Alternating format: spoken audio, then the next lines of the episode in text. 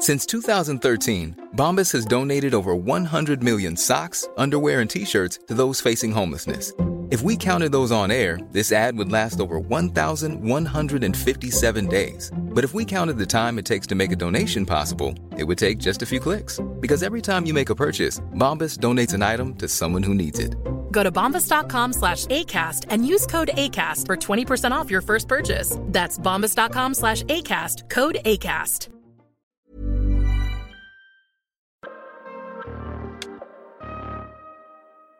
Bienvenue dans cette troisième saison du PEX Podcast, le partage d'expériences en prévention des risques. Je suis Alexandre Zèbre, créateur du site safetyvigilante.com. Cette saison est un peu spéciale car cette année, je m'associe à Preventica pour vous proposer des épisodes avec des experts du domaine de la santé et de la sécurité au travail. Je remercie Preventica qui me fait confiance et qui a compris ma démarche, mais surtout, je suis heureux de pouvoir travailler avec une entreprise qui a construit un réel et grand réseau de préventeurs. Comment définir de bonnes conditions pour la santé au travail C'est le sujet de ce nouvel épisode avec Elisabeth Provo-Vanek que j'accueille pour échanger sur les enjeux d'entreprise socialement responsable et de mise en place d'une organisation qui respecte les rythmes des êtres humains. Bon épisode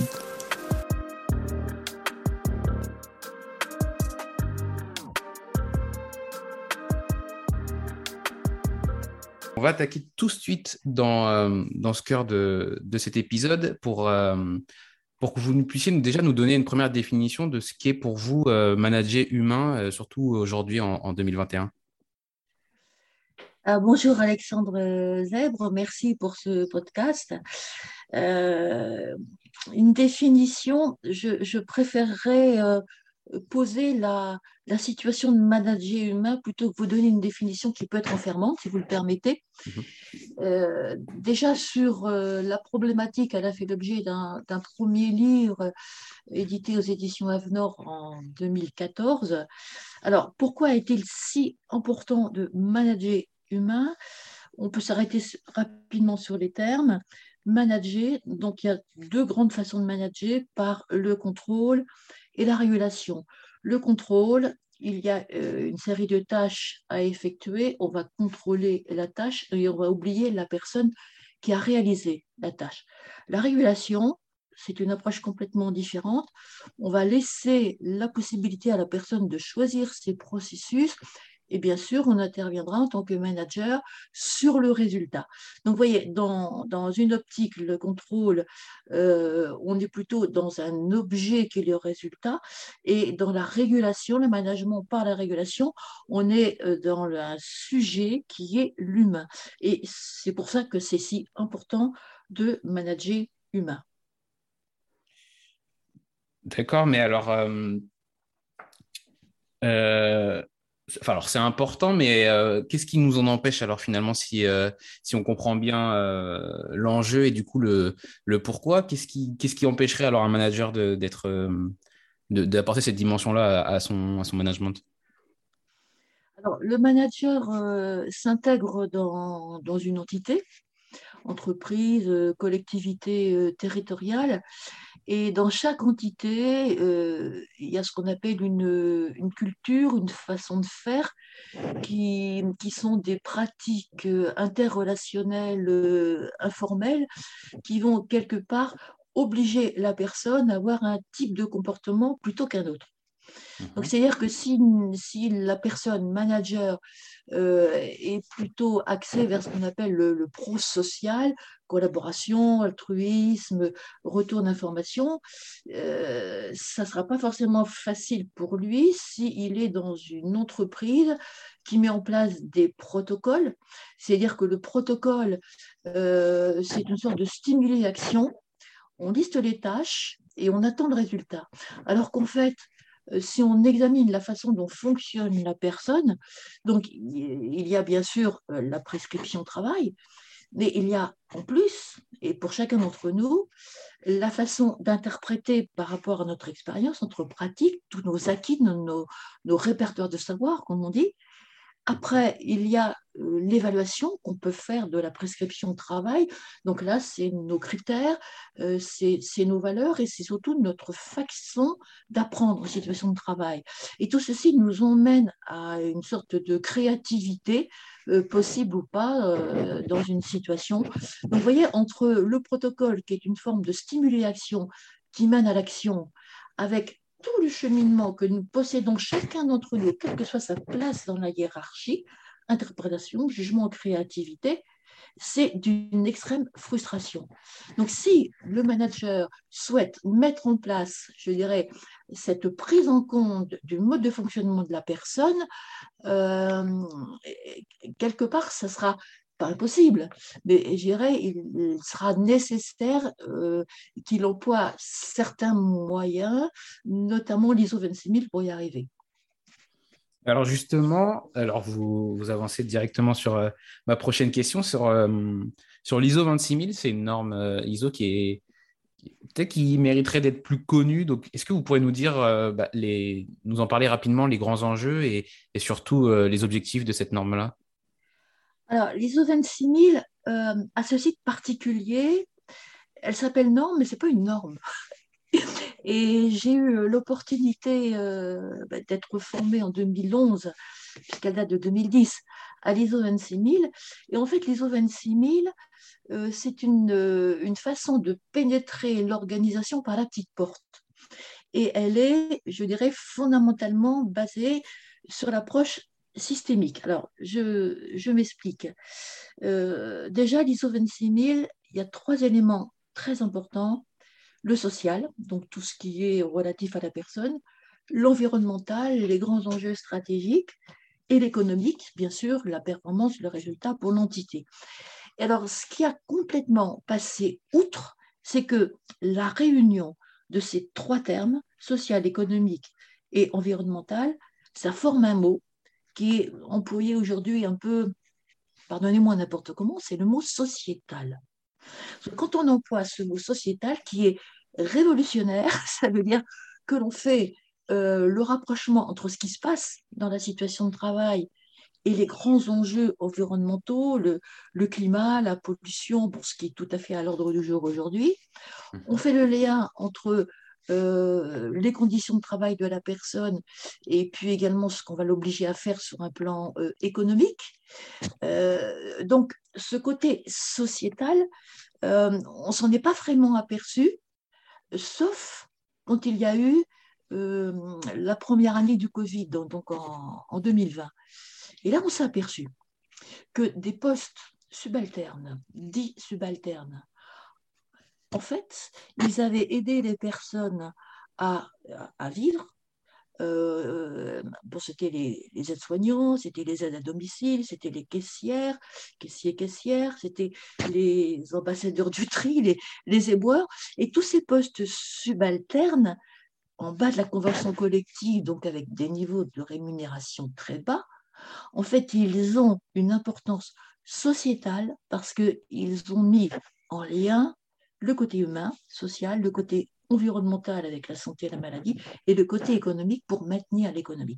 Donc voilà ce que c'est que ce mot sociétal. Et ce mot sociétal, en fait, fait système, parce qu'il met l'accent sur l'interrelation. Et ça, c'est une approche euh, quantique. Les choses, les, les personnes, les objets n'existent pas sans la qualité de la relation, de l'interrelation. Et c'est ça qui va donner leur spécificité, la nature et la qualité. Euh, et... Alors, excusez-moi, je vous arrête juste deux secondes. Est-ce que euh, là, vous touchez votre micro en même temps? Vous ne faisiez pas au début et du coup, on, entend euh, des frottements. Juste... Ah, je vous laisse continuer, excusez-moi. Oui, ok, excusez-moi. alors, ce, système, on, y reviendra puisque personnellement, euh, familièrement, je dirais que je suis tombée dans, le bain de l'approche systémique en rencontrant Edgar Morin euh, il y a plus de, 20 ans. Et j'ai eu la chance de travailler donc avec euh, Edgar Morin dans un laboratoire de recherche, de recherche aux, arts et métiers. Et pour revenir donc à l'ISO 26000, donc l'ISO 26000 met l'accent sur l'interrelation voilà, l'interrelation sur les personnes. Donc, on est sur la qualité de l'interrelation, la qualité de vie au travail, la qualité de vie dans la vie. L'approche systémique met l'accent sur la finalité. Est-ce qu'une entité fait système, c'est-à-dire est-ce que tout le monde tire dans le même sens? Est-ce mhm. que chacun n'a pas des, objectifs ou des finalités particulières? Et malheureusement, euh, s'il y a un mal-être au travail, euh, chacun peut se replier sur soi et, ne plus s'engager autant dans le travail. Donc cette finalité est très très importante. Et, la, troisième, le troisième élément, ce sont des, paramètres qu'on verra sûrement ensemble lors d'autres questions, qui sont les paramètres temps et distance. Et justement, alors avant qu'on avance sur la, partie, enfin, on, commence à aborder la partie rythme, il y a hum, une question qui peut paraître euh, un peu euh, surprenante, mais euh, finalement, est-ce qu'une norme qui est quelque chose de, qui a un, qui, enfin, qui, c'est une norme qui n'est pas une norme, mais pour autant, c'est quelque chose qui est assez administratif en tant que tel. Comment elle, elle pourrait vraiment apporter euh, plus de, sens à, euh, bah, au, rythme humain dans une entreprise. Est-ce que c'est pas un peu euh, paradoxal justement de, de, passer par une norme pour revenir sur l'humain? Alors, sur les normes ISO en tant que telles, j'aurais tendance à vous dire oui. Bon, il y a des exceptions hein, dans les nouveaux 9000, par exemple. sur la norme 26000, euh, elle va justement aller un peu plus avant dans l'approche systémique. Et l'approche systémique, en fait, euh, vous avez sûrement entendu parler euh, du fameux vol de papillon qui, à, à l'autre bout de la Terre, pouvait provoquer une tempête à, des milliers de mhm. kilomètres. Bon, alors ça peut, ça peut sembler très, très gros et impossible, ce truc. Et en fait, l'approche systémique, c'est dans une entreprise, fermée, repliée sur elle-même, qui pense plutôt euh, euh, profit, performance, qui ne met pas les, besoins des clients en avant comme les besoins de, ses salariés. Donc, euh, à un moment, un manager déterminé, avec son équipe, va faire un, un, groupe de travail et va se saisir d'un problème, par exemple, euh, il constate que, n'importe quoi, il constate que euh, l'eau qui vient dans un atelier est, polluée. Voilà, on, pourrait penser que c'est un problème, quand en fait, c'est une problématique. C'est-à-dire que si l'eau est polluée, il y a certes les personnes dans, l'atelier, où il peut y avoir une part de responsabilité, le matériel de l'atelier, il peut y avoir aussi le contrat avec euh, le, centre de, réseau euh, qui amène l'eau, il peut y avoir aussi euh, une faille dans les, conduits d'eau qui mènent à la ville, il peut y avoir une pluie qui a complètement bouleversé l'équilibre du réservoir qui est à côté, etc., etc. Donc, on s'aperçoit en fait que pour régler ce truc qui paraît tout bête, tout simple, le problème de l'eau polluée, en fait, c'est une problématique multi-acteurs et beaucoup plus technique qu'on pourrait croire. Donc, entrant par ce problème qui devient une problématique, mhm. on pose une véritable situation qui a des aspects complètement différents. On va être obligé de contacter les partenaires extérieurs, euh, peut-être d'autres services dans l'entreprise. Et en définitive, ce petit bout, voyez, de, de, fil-là, on va le tirer et on va tirer un énorme truc qui est autour, où les gens peuvent prendre conscience qu'ils ne sont pas tout seuls, euh, que l'action la plus infime euh, dans, dans l'entreprise peut amener à être en contact avec des gens à l'extérieur, d'autres services à l'intérieur. Donc une sorte de, prise de conscience que euh, tout problème n'a pas forcément sa solution, mais euh, on peut avoir affaire à une problématique qui emmène, euh, je dirais, beaucoup plus de partenaires et des gens qui ne sont pas partenaires et avoir une réflexion sur euh, est-ce qu'on n'aurait pas intérêt, puisqu'on utilise beaucoup d'eau, euh, avoir euh, réseau, réseau 33, par exemple, en, partenaire? Et puis, bon, il y, a tout ce qui est direction d'État qui gère l'eau, l'environnement. Donc, vous voyez comment, avec un seul problème, et ça, c'est la méthodologie. Vraiment, on n'est pas dans une méthode boîte à outils, on est dans une méthodologie, une démarche qui est impulsée par l'ISO 26000. Et justement, là, l'ISO 26000, c'est ça vous êtes déjà sur la, partie euh, proposition des solutions, mais alors euh, parfois le, diagnostic, il va peut-être euh, sur une problématique, il va peut-être conclure à des, à des améliorations que j'ai qualifiées de, des améliorations QVT, mais qui sont peut-être pas, enfin en, tout cas sur une situation où on voit qu'il y a des problèmes, j'en sais rien, de d'entente entre les personnes, on va faire des, des sortes de petites, petites améliorations qui sont qui sont légères et, euh, enfin moi que je qualifie de légères, mais pourquoi euh, elles le sont et pourquoi elles elles, euh, permettent pas justement de vraiment améliorer au global cette approche sociétale de, de l'entreprise? Alors, je dirais que quelque part, c'est normal. c'est un point que, que j'ai longtemps rencontré dans les entités où j'interviens, je suis intervenue. Euh, c'est que toutes les personnes dans les entités ont leur pratique, leur façon de faire. Mhm. Euh, sur un plan RH, on dirait leurs compétences incorporées.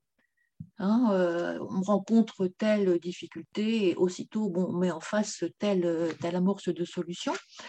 Et toute la difficulté, en fait, lorsqu'on est face à un changement, parce que ce, petit truc, vous voyez, d'eau polluée, ça va amener un véritable euh, changement de, vision, ça peut amener à un véritable changement de vision.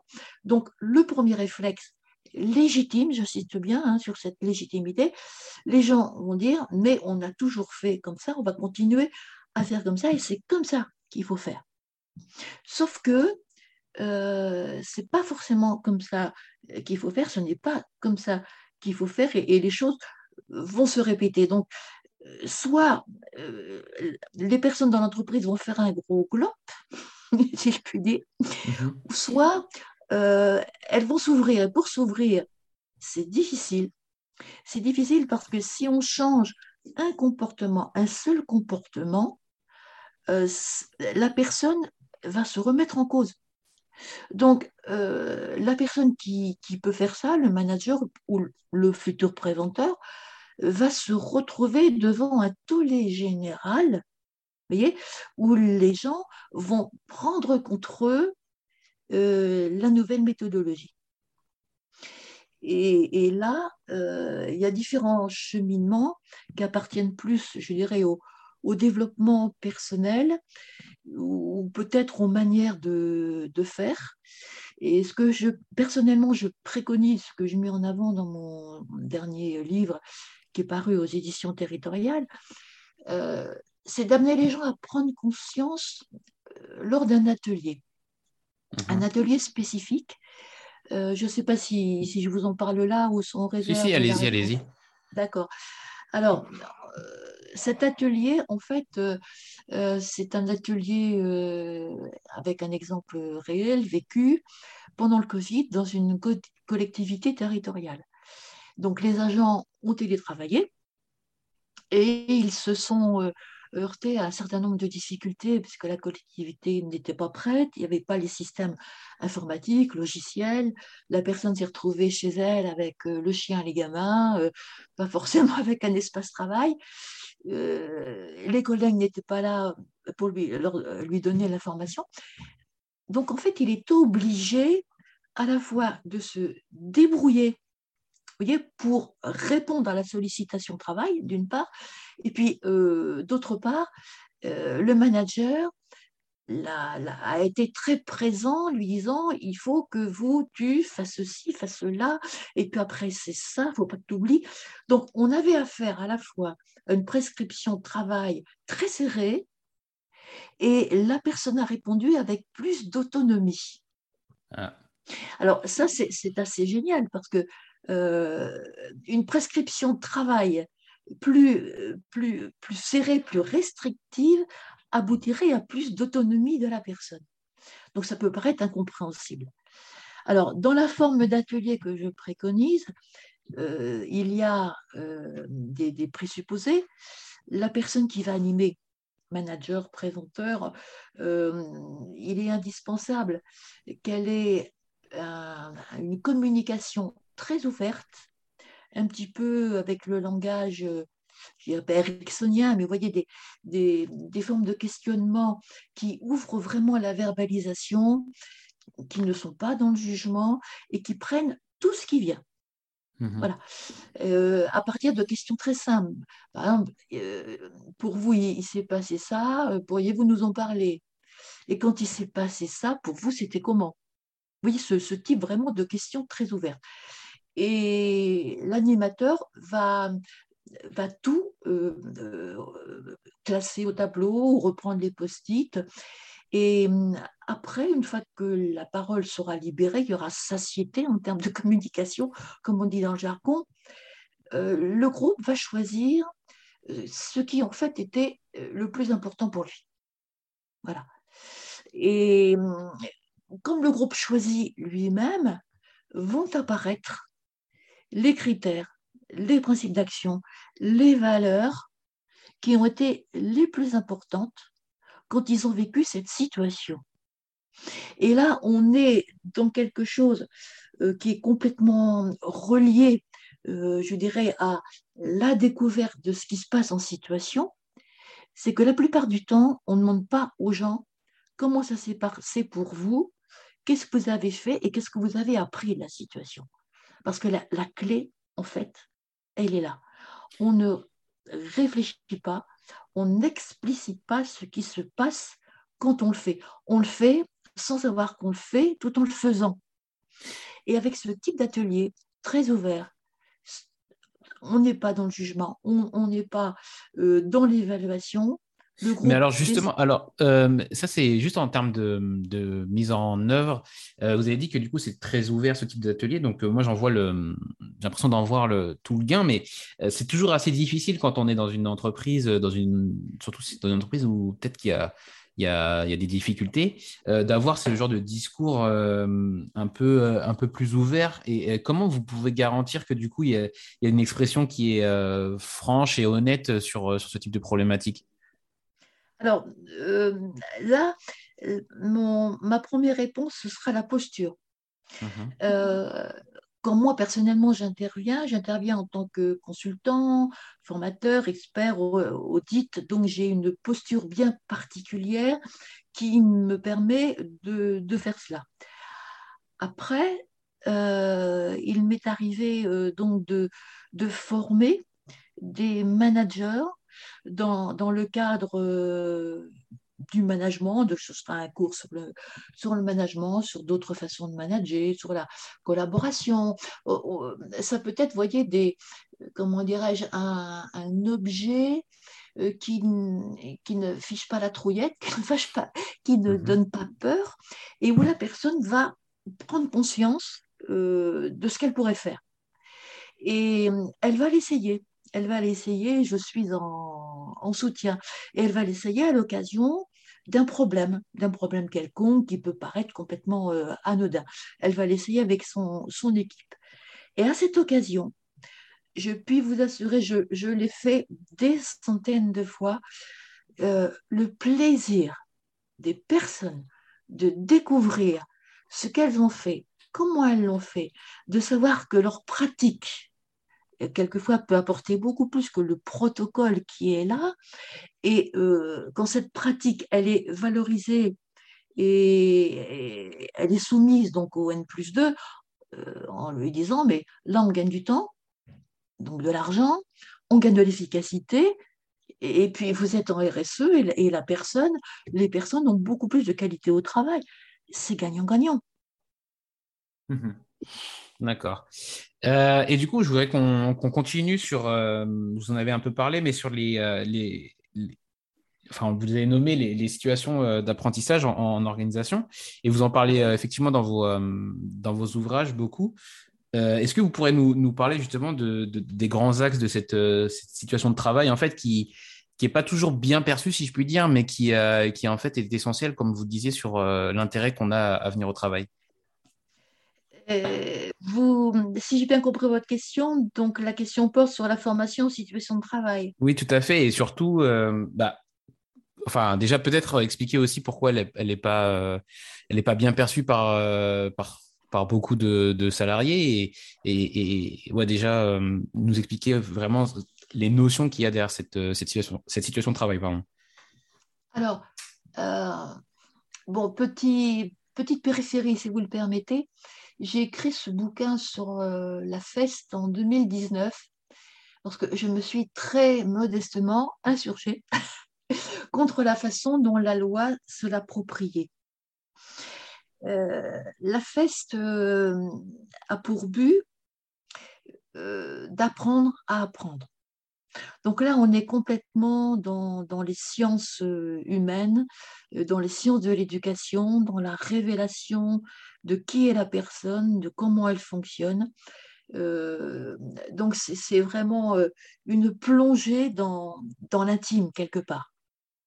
Et alors, euh, la, difficulté de cette, de cette loi, c'est qu'elle a quelque part instrumentalisé voyez, cette, cette plongée dans l'intime au service de la performance d'une entreprise. En fait, on s'est trompé de, de, de, but, parce que le but de la formation en situation de travail, c'est la personne, c'est pas le résultat. Donc ça, c'était une première erreur de la loi. La deuxième euh, erreur, euh, on a pris tout l'apport euh, d'un psychologue cognitif, phénoménologiste, pardonnez-moi le gros mot, qui s'appelle Pierre Vermeer, qui a mis en place quelque chose qui est assez magique, si ça vous intéresse pour aller voir, qui est la communication avec l'entretien d'explicitation. Et l'explicitation n'est pas l'explication. C'est-à-dire que l'explicitation, on, va mettre à l'aise la personne pour libérer sa verbalisation avec le type de langage dont je vous parlais il y a, un petit instant, le type de langage hérissonien. Et la personne va arriver à revivre la situation de travail, comment ça s'est passé. Sauf que là, on n'apprend pas seulement avec le cerveau, on apprend avec son affect, on apprend avec ses émotions. Et euh, lorsque quelque chose s'ancre dans notre répertoire de savoir, il y a beaucoup d'affect et d'émotions avec. Donc, dans, dans, l'entretien d'explicitation, euh, on a voulu chanter tout le côté affect et émotion, ce qui n'est pas possible, parce que ça fait un tout. Et euh, si, on regarde un petit peu les didacticiens euh, professionnels comme Gérard Vergniaud, Pierre Pastré, donc ils sauront démontrer la façon dont on apprend et qu'une compétence, hein, c'est essentiellement, c'est certes du cognitif et c'est beaucoup d'émotions et beaucoup d'affect donc, ce qui fait que euh, cette approche par la fesse, par la loi n'a pas fonctionné, c'est qu'on a retiré en fait ce qui fait l'humain. Hein, on, est en plein dans notre cœur de sujet. Donc, tout le côté euh, euh, affectif et, émotionnel. Et on a voulu en rester sur le côté tâche, déroulement de la tâche, qu'est-ce que je fais quand je le fais, et puis je fais, je fais ceci, puis après je fais cela, etc. Donc ça, c'est la deuxième raison. La troisième raison, c'est que les organismes de formation qui étaient supposés donc mettre en place la, la FEST, la formation d'un formateur classique n'est pas suffisant. Il faut avoir tout un bagage en sciences cognitives et en sciences de l'éducation. Donc ça, c'est plusieurs années, euh, je dirais, c'est une plongée dans euh, l'apprentissage de, la façon dont on fonctionne. Ils sont allés très vite. Les formateurs, ils sont allés très vite, il n'y avait pas de temps à perdre, ils, ont un business à, faire fonctionner. Donc, vous voyez, ces trois éléments fait qu'on a perdu le sens de quelque chose qui était euh, profondément intéressant et on a voulu en faire une performance supplémentaire en termes de résultats. Et pour moi, c'est pour ça que ça n'a pas fonctionné. Moi, je, n'ai pas, euh, je ne suis pas dépositaire hein, de, toutes, euh, les, de tous les avis, les évaluations sur la fête. Bon, c'est quelque chose que je décris très précisément dans, mon bouquin qui est paru en 2019, Information en situation de, travail. C'est les trois raisons pour lesquelles euh, ça n'a pas fonctionné. Et c'est, et c'est normal parce que ce n'est pas fait pour ça. C'est fait pour la personne, pour qu'elle comprenne comment elle apprend en situation de travail. C'est pour elle. Et, si c'est déjà pour elle, ce sera après pour l'entreprise parce qu'elle l'apportera à l'entreprise. Et, du coup, alors il y, a, quand même, vous avez abordé quand même pas mal de choses sur le fait qu'il y a de l'affect, que c'est euh, lié à l'économie, lié au social, à, l'organisation. Euh, tous ces aspects euh, liés à, à l'apprentissage ou en tout cas de faire euh, d'une organisation une organisation apprenante. Ça fait beaucoup de, d'enjeux, beaucoup d'aspects qui sont peut-être à intégrer. Mais euh, pour, euh, pour un préventeur, comme ce podcast s'adresse aux, pré- préventeurs, comment lui il peut agir justement pour, pour aider en, en, en, mêlant ou en tout cas en essayant de, de faire coïncider tous, ces, tous ces aspects? Comment il peut faire progresser son entreprise dans cette, dans cette volonté justement de d'être euh, toujours en situation d'apprentissage ou en tout cas de, d'aider les, les, salariés pardon, à être dans cette, dans cette situation-là? Alors, le, le, le, préventeur, on ne va pas lui demander euh, d'avoir un doctorat en sciences de l'éducation, bien évidemment. Mmh euh, la première chose qui sera importante pour lui, si bien sûr il souhaite aller vers cette direction, c'est euh, quelque chose dont on a parlé à Clavier c'est l'approche systémique. Donc, dans l'approche systémique, euh, l'approche systémique a ceci particulier, c'est que on, approche ce qui ne fonctionne pas dans les organisations par la structure. Et la structure, Bon, pour vous donner euh, un exemple très, très rapide, euh, le corps humain, il, y a le squelette, donc c'est sa structure.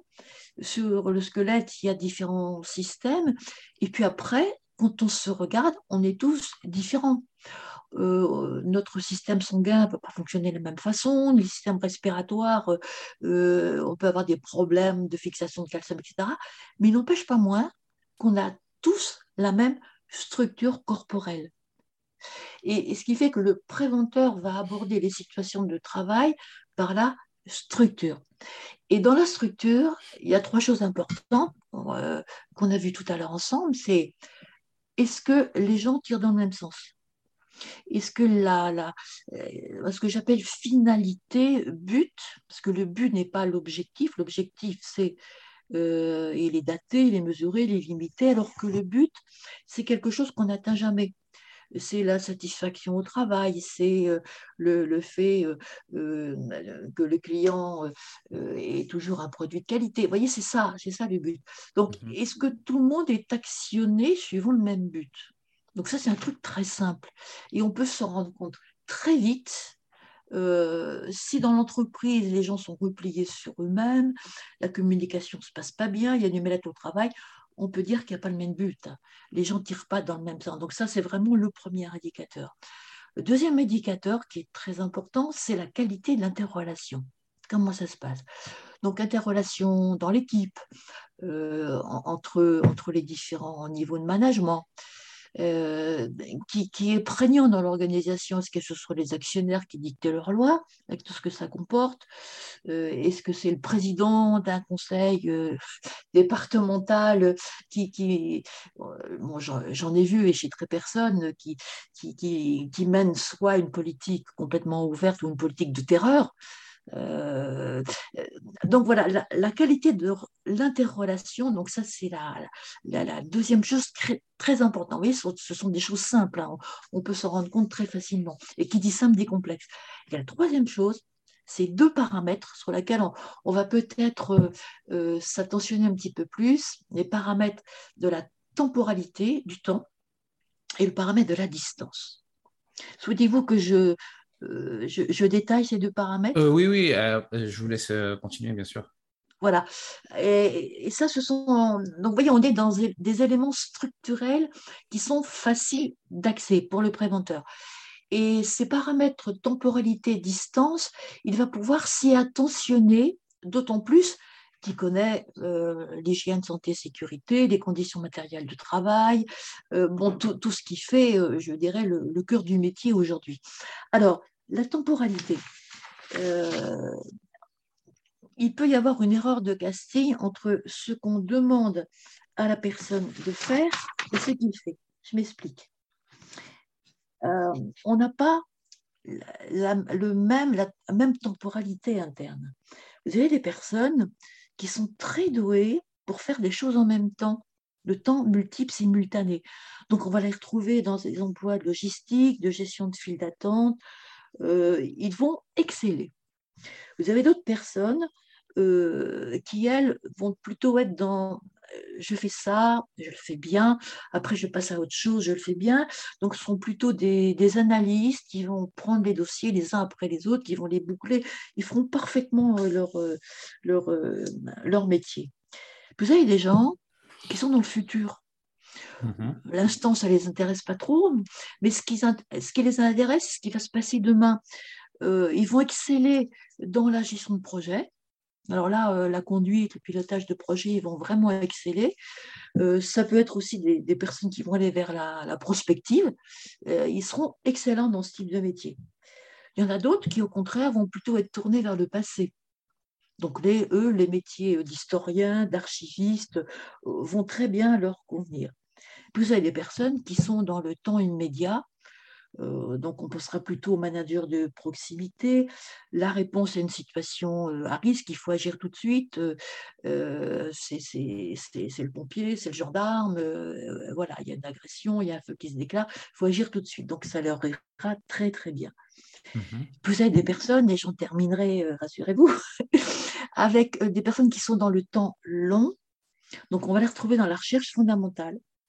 Euh, il est nécessaire qu'il n'y ait pas d'objectif qui, leur pousse aux fesses, pardonnez-moi l'expression. Ils se donnent le temps, c'est pas celui de la rentabilité, c'est celui de la créativité. On a besoin de temps. Et le temps court, donc c'est le temps de la performance, le travail à la chaîne, la recherche opérationnelle, puisque la recherche manque de moyens, euh, souvent donc des, labos pharmaceutiques se sont associés à, des chercheurs et ça a donné euh, des, choses qui n'étaient pas fortement, euh, je dirais, vérifiées avant qu'elles soient mises sur le marché. Donc, vous voyez, toutes ces temporalités, en fait, font que lorsqu'on choisit un métier, on, sait sans le savoir tout, tout, tout en le sachant, euh, mais il peut y avoir des erreurs de casting fondamentales qui fait que le métier ne va pas. Mhm. C'est pas qu'on ne veut pas, mais ça ne colle pas. Je me rappelle dans une, une poste en Occitanie, il y avait une dame à la caisse qui avait euh, bénéficié de X formations pour gérer les files d'attente, mais ça ne ça, ça faisait pas. Euh, les gens, les gens s'impatientaient, elle allait passer vite. Et, et donc, on m'avait demandé de faire un audit. Et en fait, on s'est aperçu que cette personne était dans des temps successifs et longs. Et lorsqu'elle était dans un bureau, pardon, elle a excellé. voilà, bon, c'est un exemple rapide. On est chacun fait pour des choses particulières. Il peut y avoir donc un mixage de, des différentes temporalités.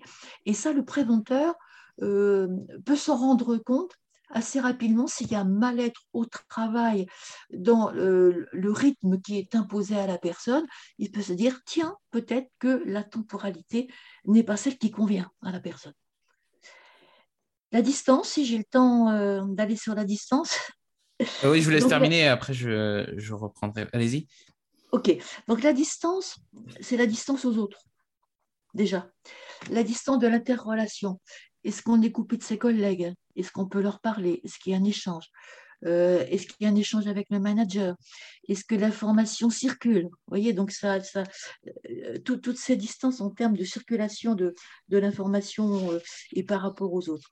Également la distance que l'on peut avoir par rapport à la reconnaissance de son travail la personne met, souvent tout son cœur, on va dire, dans, son travail, elle s'engage dans son travail, et c'est bien rare si on n'aime pas travailler, ou alors c'est qu'on est déçu et on travaille euh, parce qu'il faut travailler, il peut avoir une rémunération.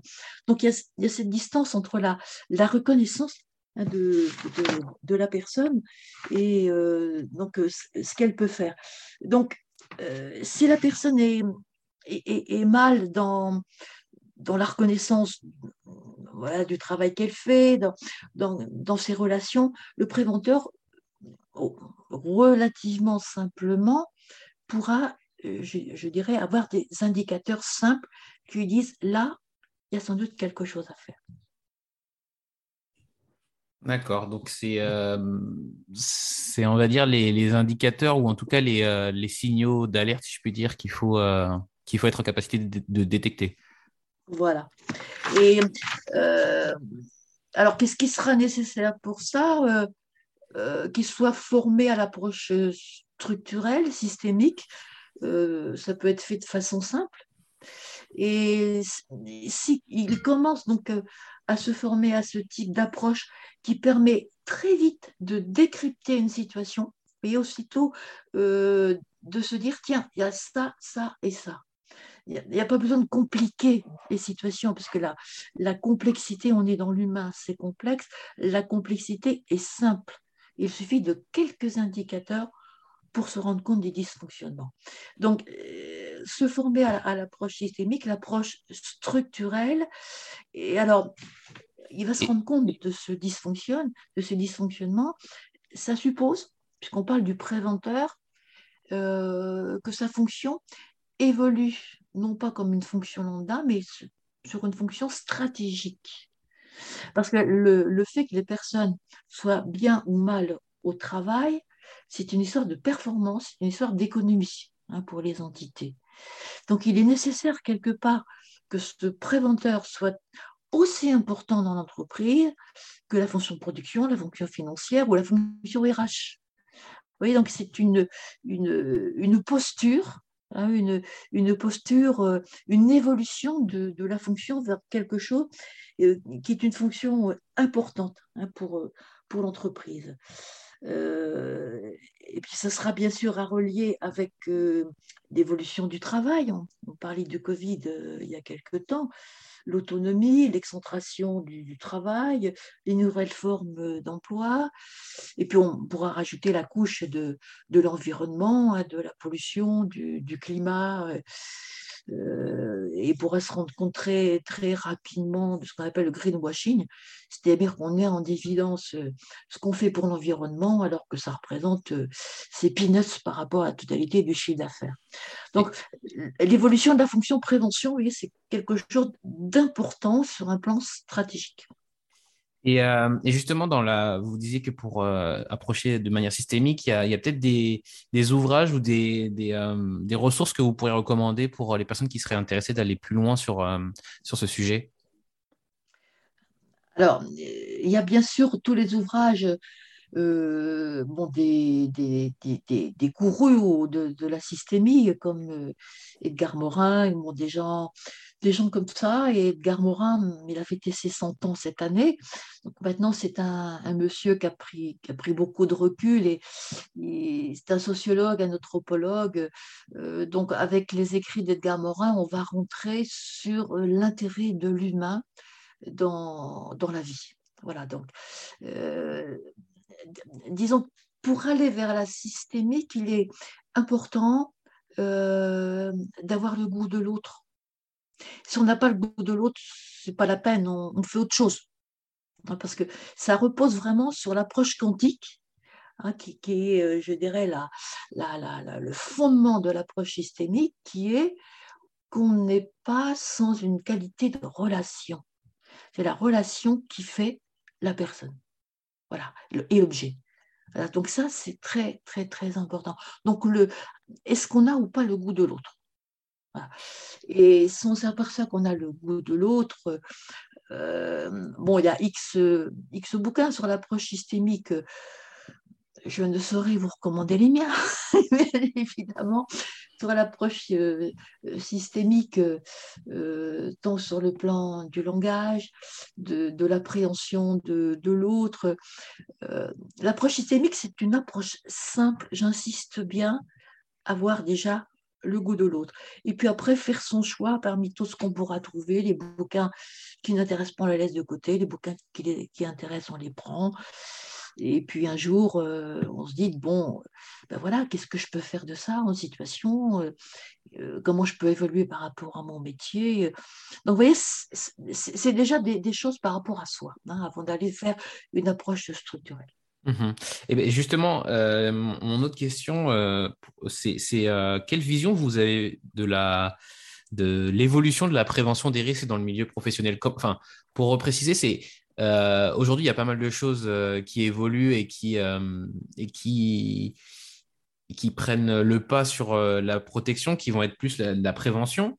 Mais, mais pour autant, est-ce que c'est quelque chose de momentané? Est-ce que ça va être quelque chose de profond? Quelle, quelle, vision vous avez, vous, sur ce, sur ce long terme de, de la prévention des risques? C'est une question complexe que vous me posez là. Donc, je répondrai par, euh, par des scénarios, si vous permettez. Euh, la, situation actuelle fait qu'il y a un paramètre qui a été mis en évidence, qui est le paramètre santé. Bon. Et ce paramètre euh, santé était très prégnant l'année dernière. Et c'était un paramètre, je dirais, qui sous-tendait euh, la bonne santé économique mondiale. Aujourd'hui, euh, ce paramètre santé il tend à passer euh, après d'autres choses qui semblent être plus importantes, comme le fait d'enregistrer de façon numérique tous les, états de bonne ou mauvaise santé euh, des personnes, d'en faire quelque chose. Donc, il y a une utilisation, une instrumentalisation de la santé sur, lequel, sur laquelle vraiment on peut se, questionner. Euh, ça n'engage que moi. Moi, je ne suis pas la seule, malheureusement, à y penser. D'autres personnes beaucoup plus importantes que, que moi y réfléchissent. Et puisque vous m'avez posé la question à moi, euh, je répondrai derrière euh, quel est le but? Parce qu'on connaît les objectifs, mais on ne connaît pas le but. Est-ce du, du transhumanisme?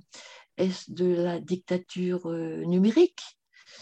Est-ce de l'instrumentalisation, industrialisation, industrialisation pharmaceutique, etc., etc., etc voyez, euh, donc sur, ces finalités-là, euh, on ne les connaît pas et on ne maîtrise rien. On maîtrise rien parce qu'à euh, part ceux qui, ont un pouvoir financier important, on n'est pas en capacité de, de, maîtriser. Alors, revenons sur, l'évolution donc de, de, la prévention dans les organisations. autre périphérie très importante, la, le pilotage des grands enjeux stratégiques. La planète, la désertification, tous ces grands enjeux stratégiques sur lesquels on n'a rien prévu, parce que c'est de la prévention on ne s'entend pas. On continue à, déforester euh, l'Amazone, on continue à polluer les océans. On n'a même pas tenu les engagements de la conférence d'Orio de 92, il y a 30 ans. un mois après, il y a 30 ans, vous vous rendez compte? Mm-hmm. euh, euh, Et je dirais, les, les médications de surface que l'on fait aujourd'hui sont certes importantes. Hein, conditions de travail, euh, RPS, etc., c'est certes important, mais si on n'intègre pas fondamentalement euh, dans la vision des gouvernances, parce que là, ça dépend des gouvernances, que ce soit collectivité territoriale, État, entreprise, association, etc., la vision des gouvernances doit, devrait se pénétrer des grands enjeux stratégiques. Et, ces deux éléments que, je viens de, pointer là, ce sont des éléments globaux, des éléments qui nous environnent et qui ont affaire au local, à la situation de travail, comment je les prends en compte. D'accord. c'est euh, s'interroger sur euh, les finalités et, cette gouvernance, et ça c'est euh, c'est les réflexions que vous, vous mettez, on va dire, en avant avant de, de finalement de. Enfin, il y a plusieurs scénarios et plusieurs, euh, chemin on va dire, qui, peut, qui, pourrait, qui pourrait arriver. Très bien. Et du coup, alors on a déjà bien pris pas mal de temps. Je vais terminer par une, une, question que je pose à, tous mes invités, mhm. qui est quel conseil vous auriez pour la jeune Elisabeth, du coup, qui débutait dans, dans le métier?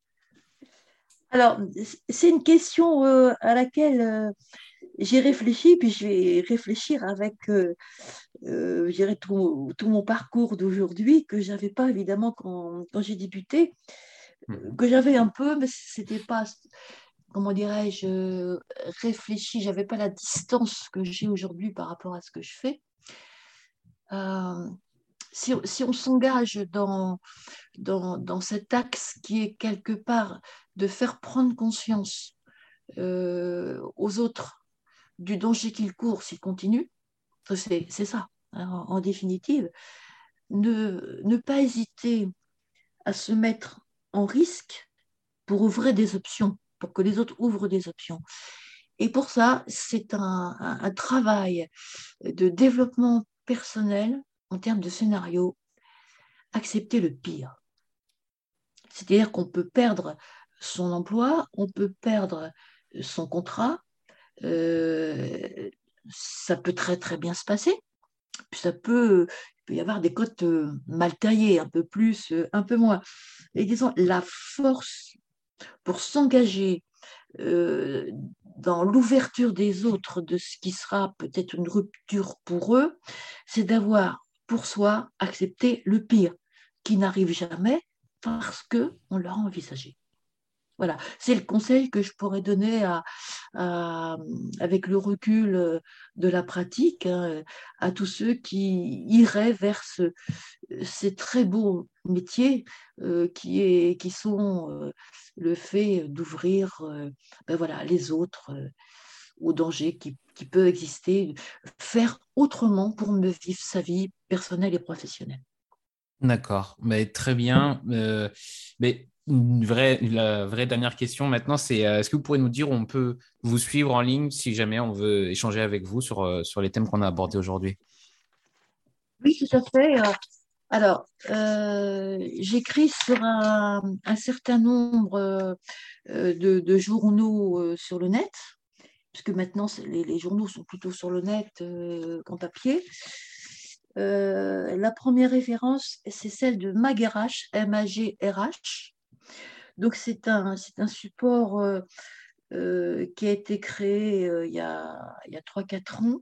Mhm. on, est, on, est, on est plusieurs personnes à avoir fait partie du comité de, de rédaction de leur but personnel. Et, et l'avantage du Magarage, bon déjà il est, il est gratuit hein, pour ceux qui le lisent, donc ça c'est un avantage important.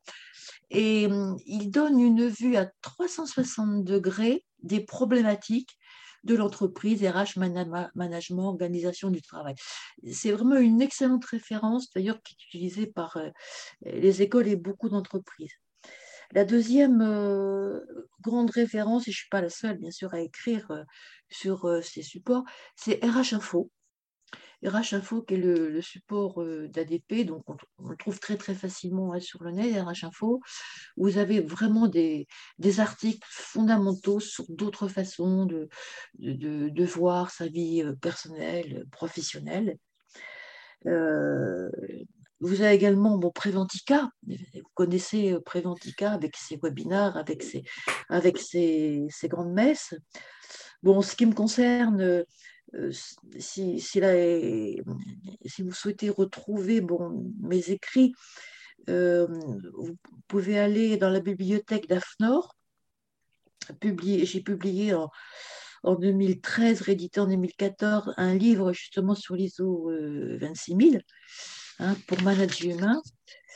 Il y a le site de Territorial, Territorial livre, où il y a trois livres importants, un livre sur la communication, Hein, comment mieux communiquer pour arriver à s'entendre, qui traite également de l'approche structurelle, un livre sur la formation en situation de travail, un autre sur euh, comment remettre l'humain en situation de travail.